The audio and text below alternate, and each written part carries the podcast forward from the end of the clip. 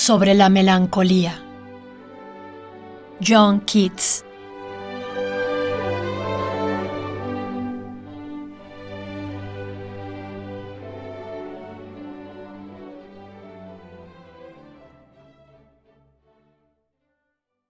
Oh, no.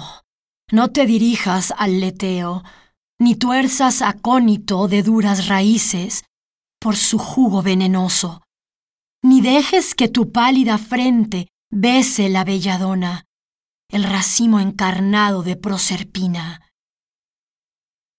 No hagas con las vallas del tejo un rosario, ni sea escarabajo o fúnebre mariposa tu psique, ni el búho revestido de plumón, el misterio comparta de tus cuitas, pues traerán exceso de sueño, sombra a sombra, y anegarán la angustia desvelada del alma.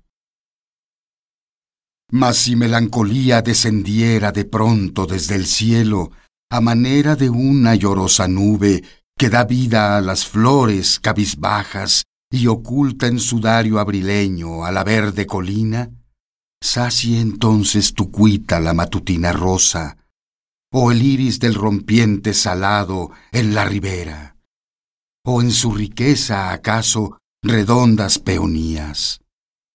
O si muestra tu amiga un enojo muy dulce, toma su mano suave y deja que delire, y en sus ojos sin par has de saciarte entonces.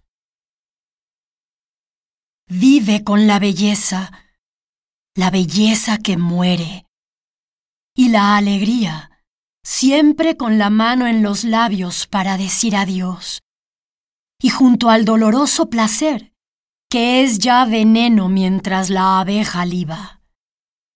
Ah, y en el propio templo del deleite, velada, tiene melancolía su altar señero, visto solo de quien, con lengua tenaz, quebrar supiere uvas de la alegría en su paladar fino.